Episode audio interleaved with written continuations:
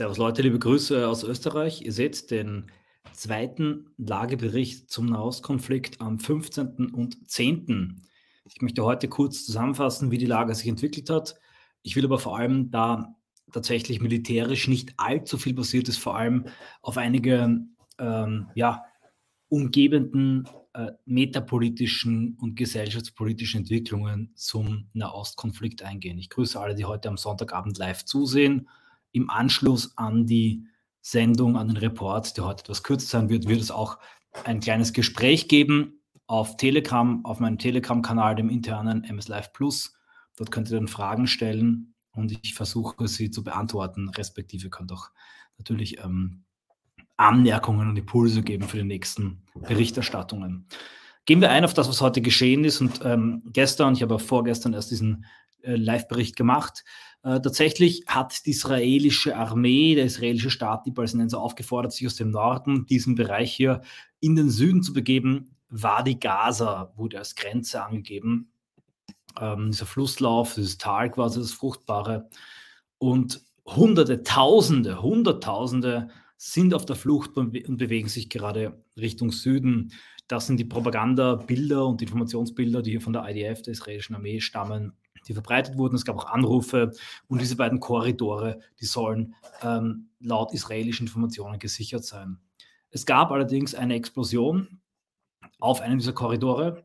Es wurde kurz berichtet, dass Israel diesen Korridor angegriffen habe, was bisschen seltsam ist, kontraintuitiv, weil die Israelis halt, nehme ich an, wirklich wollen, dass die Zivilisten gen Süden gehen, dazu gleich später mehr.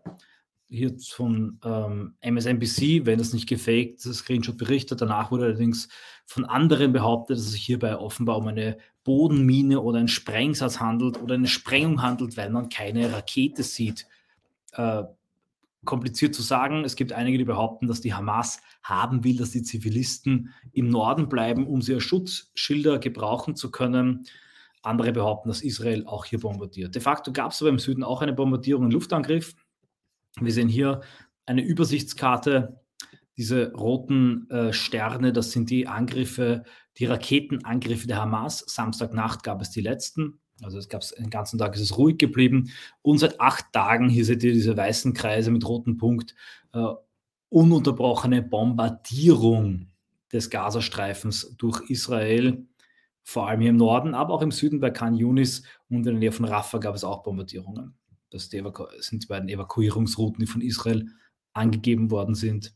Eine weitere Debatte entspinnt sich um die Frage, ob Israel weißen Phosphor eingesetzt hat über dem Gazastreifen. Israel behauptet nein. Es gibt einige Bilder, auf denen etwas Weißes zu sehen ist. Ich kann es nicht beurteilen.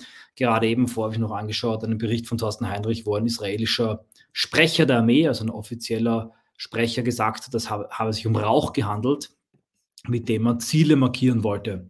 Kann ich also im Moment auch nicht genau bekannt geben, ob das stimmt. Ebenso die Behauptung, dass die Hamas-Konvoi-Routen sperren würde, weil sie nicht haben wollte, dass die Zivilisten gen Süden gehen. Meines Wissens nach auch nicht bestätigt und auch von allen Berichten, ich habe, davon kann man ausgehen, dass eine massive Bewegung nach Süden stattfindet. Allerdings, es gibt Leute, die in Spitälern sind, die können nicht einfach nach Süden gehen. Da gibt es meines Wissens nach auch äh, diese Spitäler oder so ein großes Spital nicht. Und nach wie vor sind Strom und zum Teil Nahrungsmittellieferungen für den Gazastreifen abgeschnitten. Wasser wurde wieder aufgedreht, aber ohne Strom. Wenn die elektrischen Pumpen nicht funktionieren, kann man damit relativ wenig machen. Hier seht ihr nur ein Bild der Zerstörung. Das war früher die Islamische Universität von Gaza. Da konnten Leute eben noch studieren. So sieht das Ganze jetzt aus. Also hier findet wirklich eine massive Zerstörung der gesamten Infrastruktur statt, so dass man dort nicht mehr leben kann. Und es gibt die Theorie, ich will jetzt kurz auf sie eingehen, dass Israel jetzt einmal hier alle Zivilisten aus diesem Bereich ähm, hinaustreiben möchte und verschrecken möchte, dann hier mit Bodentruppen hineingeht und dort die Tunnelsysteme ausräuchert und diesen gesamten Bereich erobert und dann Schritt für Schritt, Stück für Stück genau dasselbe Szenario mit Bereich mit, für Bereich äh, ähm, wiederholt, mit der Behauptung, dass die Hamas ähm, geflohen sei und man die Chefs der Hamas nicht gefunden habe und dann langsam aber sicher die gesamten Migranten, die Einwohner des Gazastreifens, zwei Millionen, mehr als zwei Millionen, nach Ägypten zu treiben. Und das ist jetzt die entscheidende Frage. Wird Ägypten die Migranten aufnehmen? Ägypten will sie nicht aufnehmen, denn Ägypten will keine Destabilisierung haben. Ich habe das bereits angesprochen im letzten Stream. Die ägyptische Militärregierung ist sehr eng mit den USA, aber auch mit Israel verbündet, zum Teil gegen den Willen ihres islamischen Volkes. Das islamische Volk stand auf im arabischen Frühling, wählte in einer Wahl die Muslimbruderschaft, aber durch einen Putsch wurde die wieder beseitigt. Und natürlich haben die eine Heidenangst vor einem weiteren Volksaufstand, ähm, einer Volksrevolution, ähnlich wie im Iran. Und wenn jetzt hier zwei Millionen Palästinenser ohne Perspektive ins Land kommen, im Flüchtlingslager leben, haben sie innerhalb von wenigen Monaten eine eigene Hisbollah, die eine eigene Partei wird oder sich als Muslimbruderschaft konstituiert, beziehungsweise diese stärkt. Und das wäre für Ägypten eine Katastrophe. Vor allem wissen die Ägypter, dass wenn die Palästinenser einmal über die Grenze gegangen sind und hier in einem Lager sich niederlassen, dass sie dann nicht mehr zurück dürfen. Man kennt ja diese große Debatte um das Recht auf Rückkehr dann haben sie die quasi für immer am Hals und sind destabilisiert. Die Ägypter wehren sich also, sie haben zwar massiv Hilfstransporte hergebracht und wollen damit den Grenzübergang Rafah überqueren. Der allerdings ist noch gesperrt, also eine komplexe ähm, Lage. Die Frage an Israel, warum sie keine Frauen und Kinder in israelische Flüchtlingslager aufnehmen und dann, wenn sie die, die Hamas ausgelöscht und ausgeräuchert haben, wieder zurücklassen, wird von Israel damit beantwortet, dass sie den gesamten Zaun hier aufrechterhalten müssen, weil sie, wenn sie Zivilisten ins Land lassen, nicht sicherstellen dass kein, können, dass sie keine Terroristen sind. Und ihre erste Aufgabe jetzt der Schutz der eigenen Zivilbevölkerung ist auch verständlich. Hier sieht man, wie weit die äh, islamischen Milizen mit ihren Angriffen und mit ihrem Terror, man kann sich anders nennen, vorgedrungen sind am 7. Oktober. Überhaupt sagen israelische Vertreter im Moment, ähm, wie kommen wir dazu? das ist ein Feind, wir haben jetzt den Krieg erklärt und natürlich, wenn man gegen einen Feind kämpft, dann wird man sich auch nicht um Strom, Essen und Nahrung für diesen Feind kümmern. Ganz so einfach ist es nicht, weil Gaza ja ein abgeriegelter Bereich ist. Ich will mich jetzt auch gar nicht so sehr darauf einlassen. Ich will es kurz halten heute. Hier sind die israelischen Truppen, die der Einmarsch ist vorbereitet, aber es soll sich jetzt angeblich um Tage verzögern. Ich habe gestern Nacht damit gerechnet, dass die Bodenoffensive im Nord-Gazastreifen ähm, beginnt aber jetzt ist sie auf Tage verschoben worden, worden, angeblich wegen schlechten Wetters. Das ist so wichtig, ein klares Wetter für Drohnen, aber viele sehen dahinter ähm, Sorge oder vielleicht noch laufende Verhandlungen von Seiten Israels mit dem Libanon oder anderen Ländern. In Syrien an der Nordgrenze kam es ebenfalls zu Angriffen und zwar Israels. Israel hat mehrfach den Flughafen Syriens bombardiert. Also Israel befindet sich im Krieg mit Syrien. Israel hat nachweislich auch übrigens den IS finanziert und unterstützt und ähm, IS-Kämpfer im eigenen Krankenhaus behandelt. Man merkt also, das Ganze ist nicht wirklich so sortenrein, die Allianzen, um Syrien zu destabilisieren. Syrien musste verschwinden. Wichtiges Ziel der israelischen und amerikanischen Außenpolitik. Und jetzt wird Syrien angegriffen. Die Info habe ich hier vom Kanal des sehr guten Macronomist. Folgt ihm gerne, abonniert denn damit soll ähm, die, der Nachschub vom Iran nach Syrien und äh, dann die Verlegung von Revolutionsgarden an die Südgrenze zum Bereich der Golanhöhen unterbunden werden, so Experten. Wir kommen gleich zu einer größeren Israel-Karte, dann zeige ich, das, zeige ich euch nochmal, wie das aussieht. Der Tag des Terrors, der Dschihad-Tag, ist ohne große Terroranschläge Gott sei Dank vorübergegangen. Das Louvre wurde allerdings kurz geräumt, Versailles wegen Terrordrohungen und in Frankreich gab es ein Messerattentat. Allerdings muss man sagen, mittlerweile so bizarr und traurig das klingt. Ähm, die Messerattentate sind so häufig in Frankreich, dass man nicht genau sagen kann, ob das wirklich damit zusammenhängt. Todesrate, wie gesagt, sehr hoch. Mehr als 700 Palästinenser sollen schon gestorben sein, darunter auch viele Kinder. Hier nur eine Meldung äh, herausgegriffen äh, vier und, ähm, äh, fünf, äh, 54 Familien, Stand 14. Oktober, wurden vom Sozialministerium in Gaza als vermisst gemeldet, also gesamte Familien ausgelöscht und daneben auch viele einzelne Tote.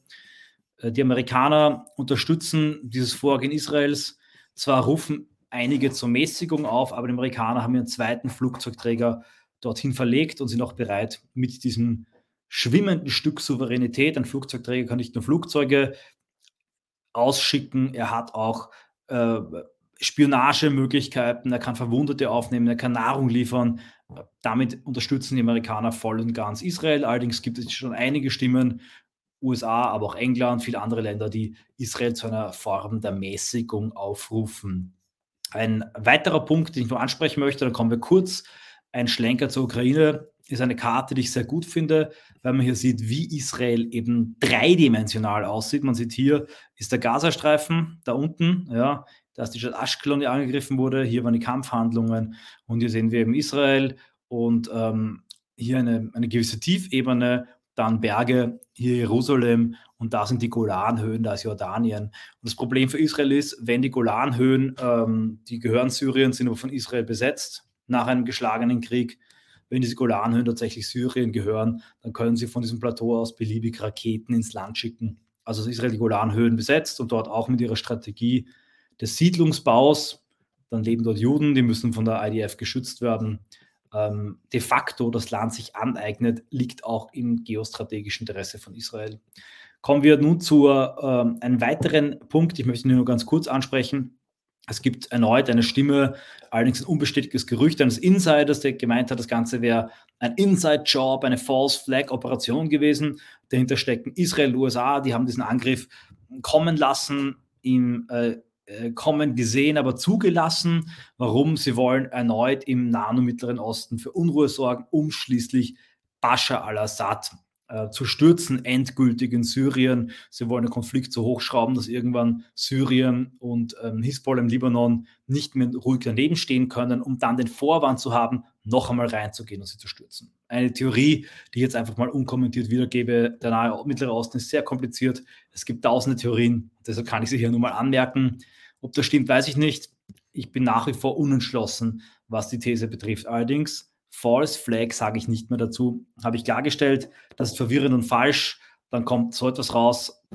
Und ich kurz einspielen, war bei der gestrigen Demo am Samstag in Wien. Donner sagt das und äh, das äh, gerade nicht, was ich sage. Film ab. Jetzt wird es so pervertiert, dass man verhindern will, dass die Leute demonstrieren gegen dieses Unrecht, das im Staat passiert. Und dann hat man eine False Flag Operation gestartet, die sogenannten Angriffe der Hamas. Juden, auch aus Geheimdienstkreisen, Mossad, haben ganz offen gesagt, das kann nur eine False Flag Operation gewesen sein. Ja? Es war eine, eindeutig. Ja? Das heißt, hier, liebe Leute, habt bitte im Hinterkopf, es gibt die erwähnten sechs Kriterien, was noch alles regional verstreut auf uns zukommt. Trat mir das geschissene Handy auf. Hat man das geschissene Handy an. Nicht sehr ladylike, sage ich nur am Rande, aber irgendwie auch sympathisch, muss ich sagen. Wie da hingeblafft wird, kann ich verstehen. Drecks Handys gehen mir auf die Nerven, wenn wir dann äh, in die Gespräche reingehen. Aber äh, False Flag, das ist verwirrend, muss ich klar sagen. Nein, das äh, war keine False Flag in dem Sinne, dass, es, dass die Hamas äh, das auf äh, äh, Anordnung der USA ausgeführt hat. Es gibt sehr, sehr viele gute Gründe, warum das für die Hamas ähm, eine wichtige Operation war und für ihre Hintermänner tatsächlich, wenn man zurückdenkt, äh, diese Planung hat vermutlich vor ein, zwei Jahren begonnen, genau als der Ukraine-Krieg begonnen hat. Vielleicht haben die auch geglaubt, dass Russland stärker sich durchsetzen wird und gedacht, dass Stand 2023 die Lage für den Westen noch schwieriger sein wird.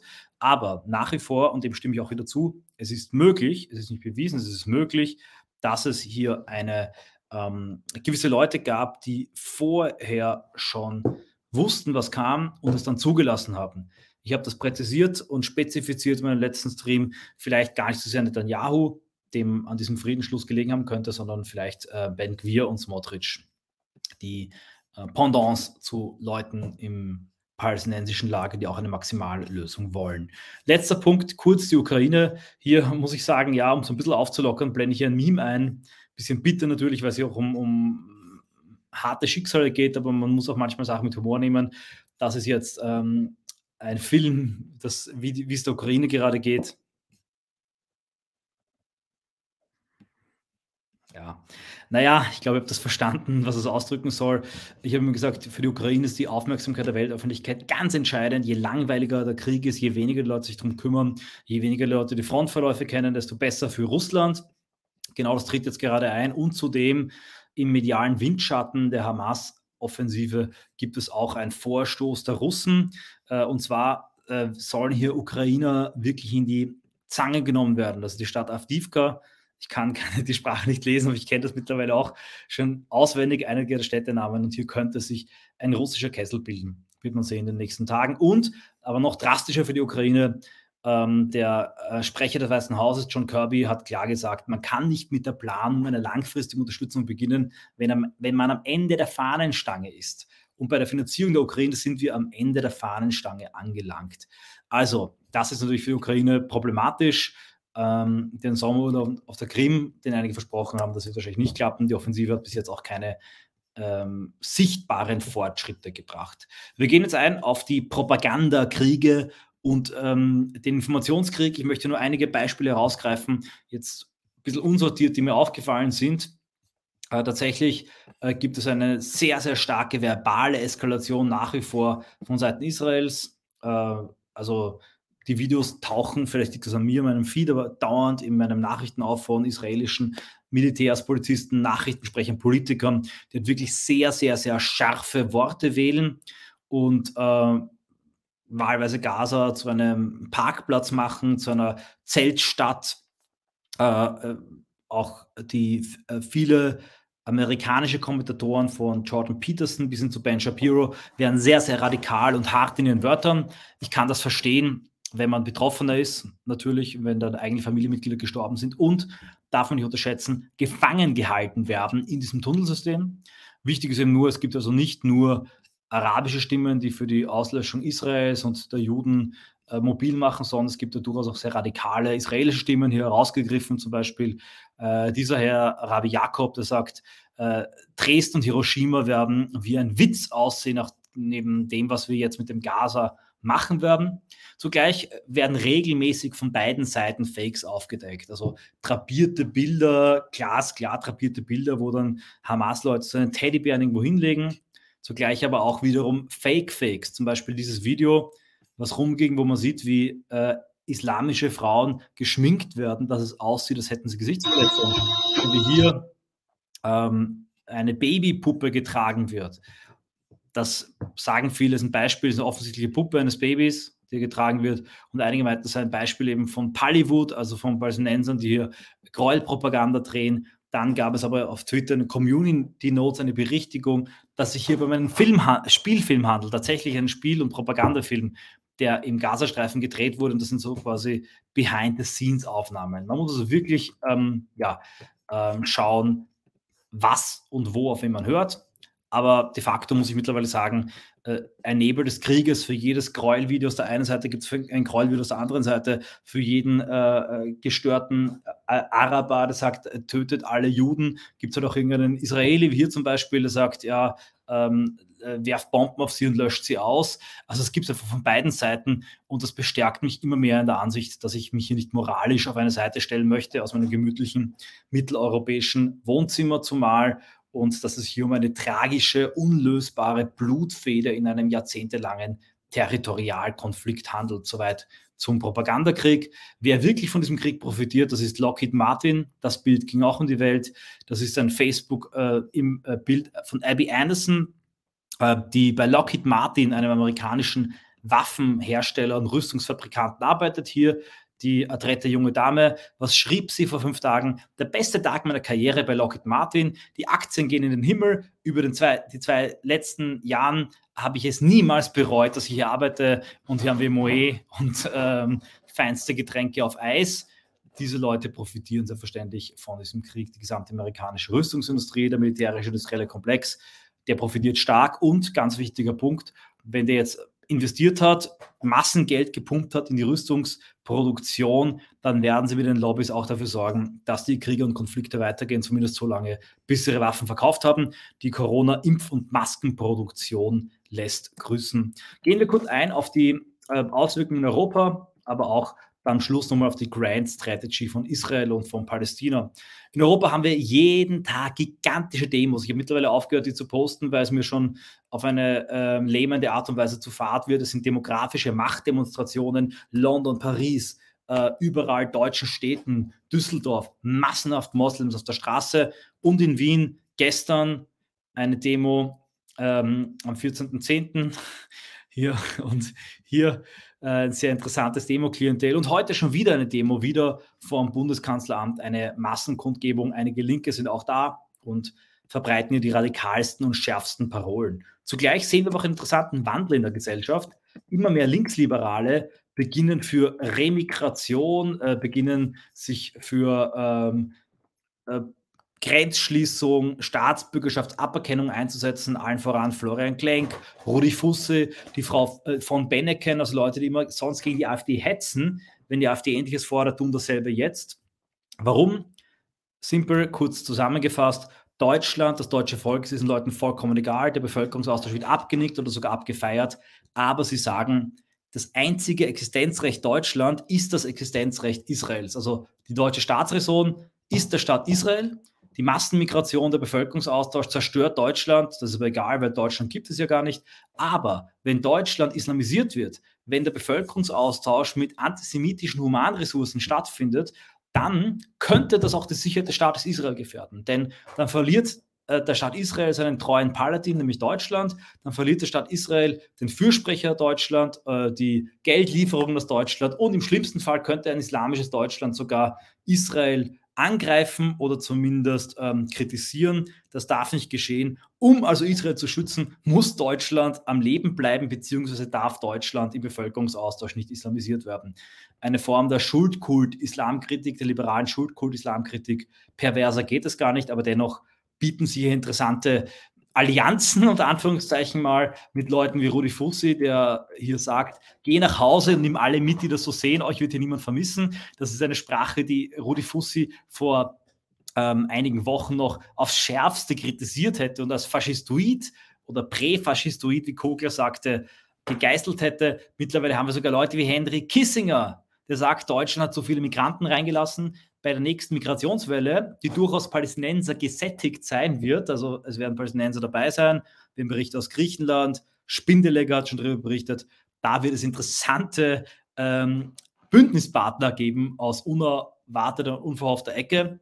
Ich bin ja nicht dafür, wie das jetzt auch einige Leute auf Twitter sagen, dass man da mit diesen Leuten nicht kooperieren darf und dass man dann hier, ähm, weil sie aus den falschen Gründen der Bevölkerungsaustausch kritisieren, äh, das zurückweisen muss. Ich glaube, diesen Luxus können wir uns nicht leisten. Jeder, der hier bereit ist, ähm, irgendwie unsere Argumente zu unterstützen, den sollten wir beim Wort nehmen. Ich habe natürlich auch noch viele andere Gründe, warum ich keine Ersetzungsmigration aus dem afroarabischen Raum möchte.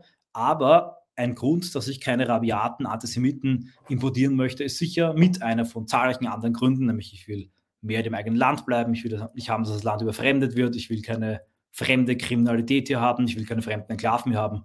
Und dieser Aspekt, der für diese Leute der einzig wichtige und entscheidende ist, aber auch ein Teilaspekt, den ich auch nicht möchte. Man sieht sogar äh, Michael Roth ja, von der SPD äh, schrieb, wer jetzt Free Palestine auf der Straße brüllt, macht sich gemein mit Terroristen. Ähm, und äh, ja, er will immer haben, dass die Leute auch mehr oder weniger das Land verlassen. Finde ich bizarr und einfach lustig. Noch bizarrer ist, während heute massenhaft wieder Palästinenser mit sehr, sehr radikalen Parolen in Wien beim, am Ballhausplatz vom Bundeskanzleramt demonstrierten, demonstrierten auch Linke und zwar mit einer Demo gegen rechts im zweiten Bezirk. Hier, gibt, hier lebt nämlich angeblich Gottfried Küssel und hier gibt es Neonazis, die äh, irgendwann mal ein Banner gehisst haben und dagegen demonstriert jetzt die Antifa gegen den Antisemitismus. Ähm, muss man sich mal vorstellen, also gegen irgendwelche Rechten, die da irgendwie wohnen, ein Banner gehisst haben, kein Mensch kennt, bringen die 100 auf die Straße, während zugleich tatsächlich radikal antizionistische Demos stattfinden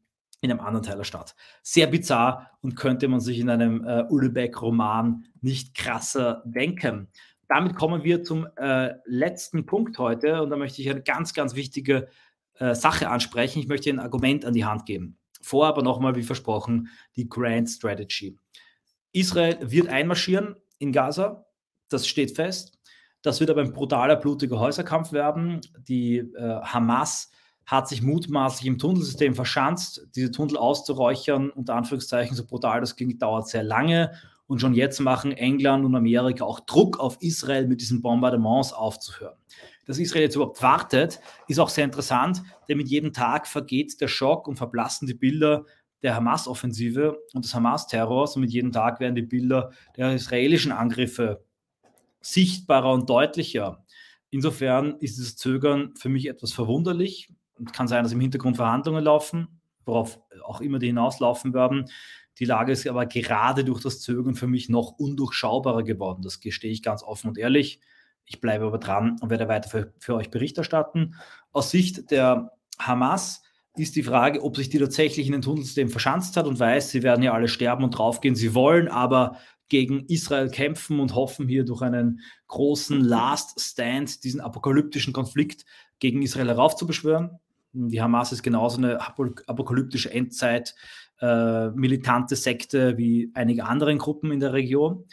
Oder die Hamas hat sich längst schon zurückgezogen nach diesem Angriff, zumindest die relevanten Fraktionen, die ihn vorangetrieben haben und sind bereits irgendwo im Ausland und lassen jetzt Israel sich in diesem, in diesem Bereich totlaufen. Interessant und spannend, damit komme ich zum letzten Thema und gebe euch einen äh, wichtigen Argumentationshinweis, ist die Frage, wohin werden diese Flüchtlinge, die da in den Süden getrieben werden, fliehen? Wohin werden sie gehen? Wohin sollen sie gehen? Wohin können sie gehen?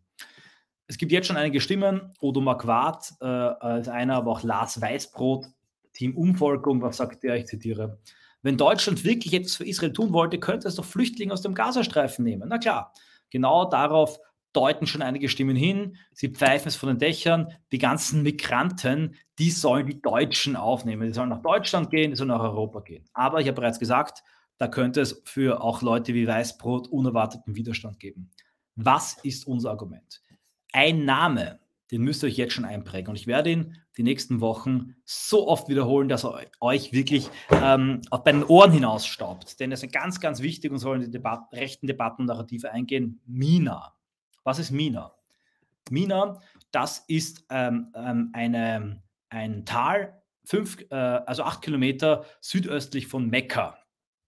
Mina ist auch bekannt als Stadt der Zelte. Es ist eine gigantische Zeltstadt, die eigentlich nur einmal im Jahr für die Hatsch gebraucht wird. Das ist die Zeltstadt Mina. Schaut euch das an. So viele Zelte. Die Zelte sind Luxuszelte, haben zum Teil Klimaanlagen da drinnen. Einige von euch kennen das schon, das ging 2015 mal viral herum. Drei Millionen Menschen, drei Millionen Menschen können in über 100.000 ähm, Klimaanlag betriebenen und äh, bestückten Zelten während einer Hatsch äh, beherbergt werden. Ist aber nicht dauernd Hatsch. Warum werden diese Zelte von Mina nicht einfach ein paar Kilometer in den Norden gebracht und dann zur Verfügung gestellt für palästinensische Flüchtlinge, zum Beispiel auch, in, wenn die jetzt nicht rausgehen wollen aus dem Gaza, in einem südlichen Bereich des Gazas. Saudi-Arabien, die Vereinigten Arabischen Emirate, Katar, die ersticken im Geld. Es gibt zwei Projekte, an denen Saudi-Arabien gerade arbeitet. Und zwar wollen sie eine futuristische Smart City aufbauen, die Stadt Neom, ja, so soll die aussehen. Und zur Stadt Neom hin wollen sie ein völlig bizarres Projekt, sogenannte ähm, Linienstadt bauen, The Line. Also eine Linie soll hier ähm, in einer Länge von 170 Kilometer aufgebaut werden. Diese Linie wirkt wie aus einem Science-Fiction-Film und soll eine äh, bewohnte architektonische Struktur sein, außen mit einem Spiegel, innen mit begrünten Gärten, äh, wirklich wie in so einem äh, Ready, äh, Ready Player One. Die Filme lassen grüßen, 170 Kilometer Länge. Die Stadt Neom äh, soll, ist veranschlagt auf äh, eine Summe von 420 Milliarden Euro, diese Linie auf eine Summe von 100 bis 200 Milliarden Euro. Diese Leute haben das Geld. Sie haben das Geld, um die Menschen, die genauso reden wie sie, die von rechts nach links schreiben wie sie, diese sogar unterstützen. Also die haben, sind mitverantwortlich, Katar und Saudi-Arabien, für die Lage dort. Sie haben Raum, Ressourcen, um diese Leute mehr als menschenwürdig, ja sogar fürstlich zu beherbergen. Es gibt überhaupt keinen Grund für uns auch nur darüber nachzudenken, irgendwen von denen zu nehmen. Und hier muss ich zum ersten Mal in meinem gesamten Leben auch Kritik üben an Michael Schafmüller. Der Michael Schafmüller hat Folgendes gepostet auf Twitter.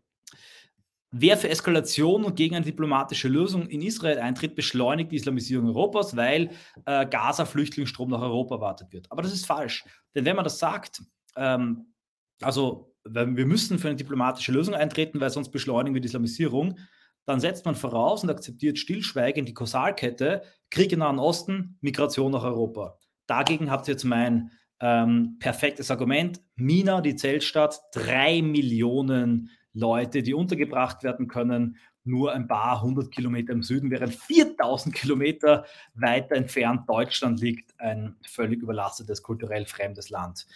Diese Kausalnexus, Krieg im Nahen Osten, Naturkatastrophe da, Hungersnot da, äh, Bürgerkrieg dort und das bedeutet Migration nach Europa, dürfen wir gar nicht annehmen. Denn worauf läuft das hinaus? Das läuft darauf hinaus, dass wir für eine diplomatische Lösung und Frieden in Armenien eintreten müssen, in Tibet eintreten müssen, in Bangladesch eintreten müssen, in Nordafrika eintreten müssen, überall, ja, auf den Falklandinseln. Wir sind verantwortlich, die gesamte Welt zu befrieden, weil ansonsten beschleunigt das die Überfremdung respektive Islamisierung Europas. Ein sehr falsches, sehr gefährliches Argument, äh, das ich rundheraus ablehne. Wir dürfen nicht einmal den Hauch eines Zusammenhangs zwischen globalen Krisen und Überfremdung und Islamisierung akzeptieren, denn der Zusammenhang ist nicht gegeben. Wenn nicht einmal Saudi-Arabien, ja, ein kulturell verwandtes Land, auch nur im Traum daran denkt, diese Migranten aufzunehmen. Die sollen sie aufnehmen, nicht wir. Und wer von uns will, kann runterfahren und in der Zeltstadt Mina denen helfen oder äh, wenn er will, ihnen Geld spenden. Ich spende mein Geld übrigens lieber in ländischen, einheimischen Verwandtenfamilien. Damit bin ich zu Ende für heute. Ich hoffe, es war interessant für euch. War dann doch eine halbe Stunde. Ich werde diese Berichterstattung fortführen. Kleine Atmung am Rande, während die gesamte Welt und Österreich sich Sorgen macht über mögliche Terrorgefahr, über die insgesamt problematische Weltlage, über Inflation, Armut, Überfremdung, grassierende Migrantengewalt, schreibt die Sonntagskrone, die meistgelesene Tageszeitung, Wölfe im Schafspelz, die neuen Rechten, Oma Hawaii Pirchner, äh, und auch der unvermeidliche Andreas Beham zeigen uns hier gefährliche und böse Emojis und es wird eine Gefahr herbeigeschrieben, auch eine Urgenz und Dringlichkeit, die es in der Form gar nicht gibt. Ja, es gibt die Österreicher, es gibt die IB. In den letzten Monaten war es eh auch relativ ruhig. Die Demo, die Remigrationstour waren da, aber zu behaupten, dass wir jetzt auch äh, in einer riesigen Hochphase sind, wie der Artikel das tut, so bescheiden bin ich und realistisch, nein, das ist nicht der Fall. Das ist eine Auftragsarbeit der ÖVP man will Kickl damit angreifen. Kickl hat gesagt, die B ist eine NGO und das ist jetzt ein Hetzartikel. Die mieseste Strategie im Hetzartikel ist, dass man behauptet, äh, in unserer Bewegung gäbe es Sexualverbrechen, Gewalttaten, Wiederbetätigung. Was hat man gemacht? Im Jahr 2018 hat man eine Newsletterliste der IB in einer zahlreichen Razzien erbeutet. Die Leute hatten haben jetzt keinen Jobverlust erlitten und keine Antifa-Angriffe. Man hat genau diese Liste angeschaut und dann hat man ein Strafregister angeschaut, geschaut, was für Straftaten kommen davor. Diese, diese Newsletter-Liste war ziemlich groß, kann ich sagen, und das ist eine perfide Art und Weise natürlich, die IB schlecht darstellen zu lassen. Ich will aber mit einer positiven Note enden. Erstens, morgen ist MS Live um 19 Uhr. Und zweitens, es startet eine Lesereise, die Regime Change von rechts Lesereise, die Regime Change Tour ich werde im November euch treffen, wenn ihr das wollt, und aus meinem Buch Regime Change von rechts kurz vorlesen. Keine Angst, werde ich nur lahm vorlesen. Ich werde auch die wichtigsten Essenzen beschreiben. Ich werde Tipps geben, wie man eine lokale patriotische Gruppe aufbaut. Im besten Fall werde ich die Leute, die kommen, auch vor Ort gleich vernetzen. Die Termine sind 6.11. Berlin, 8.11. Bielefeld, Raum Bielefeld und 10.11. Raum Stuttgart. Wenn ihr dabei sein wollt, meldet euch an. Je nachdem, ähm, wie viele Leute sich da anmelden, werden dann auch äh, die Räumlichkeiten organisiert und später bekannt gegeben. Eintritt frei, Teilnahmeplätze aber begrenzt. Danke fürs Zuschauen. Ich wünsche euch einen ähm, schönen Sonntagabend, ein schönes ausklingendes Wochenende. Ich hoffe, dass sich die Lage im Nahen Osten nicht verschärft. Ich bitte euch aber auch nicht, auf die Propaganda reinzufallen, euch nicht emotionalisieren zu lassen, nicht zum Verbreiter von äh, viraler und äh, perfekt designter emotionaler Kriegswaffen zu werden, und vor allem auch in keinster Weise euch moralisch erpressen zu lassen. Wir müssen nicht eine diplomatische Auslösung finden äh, und ansonsten akzeptieren, dass wir islamisiert werden. Kein einziger afroarabischer Illegaler noch, soll noch nach Europa kommen. Das ist die Lehre aus dem Multikulti-Konflikt in Israel und viele, viele hier illegale, nicht assimilierte Hamas- und Terrorfans, für die gibt es nur eine Richtung, nämlich ab nach Hause.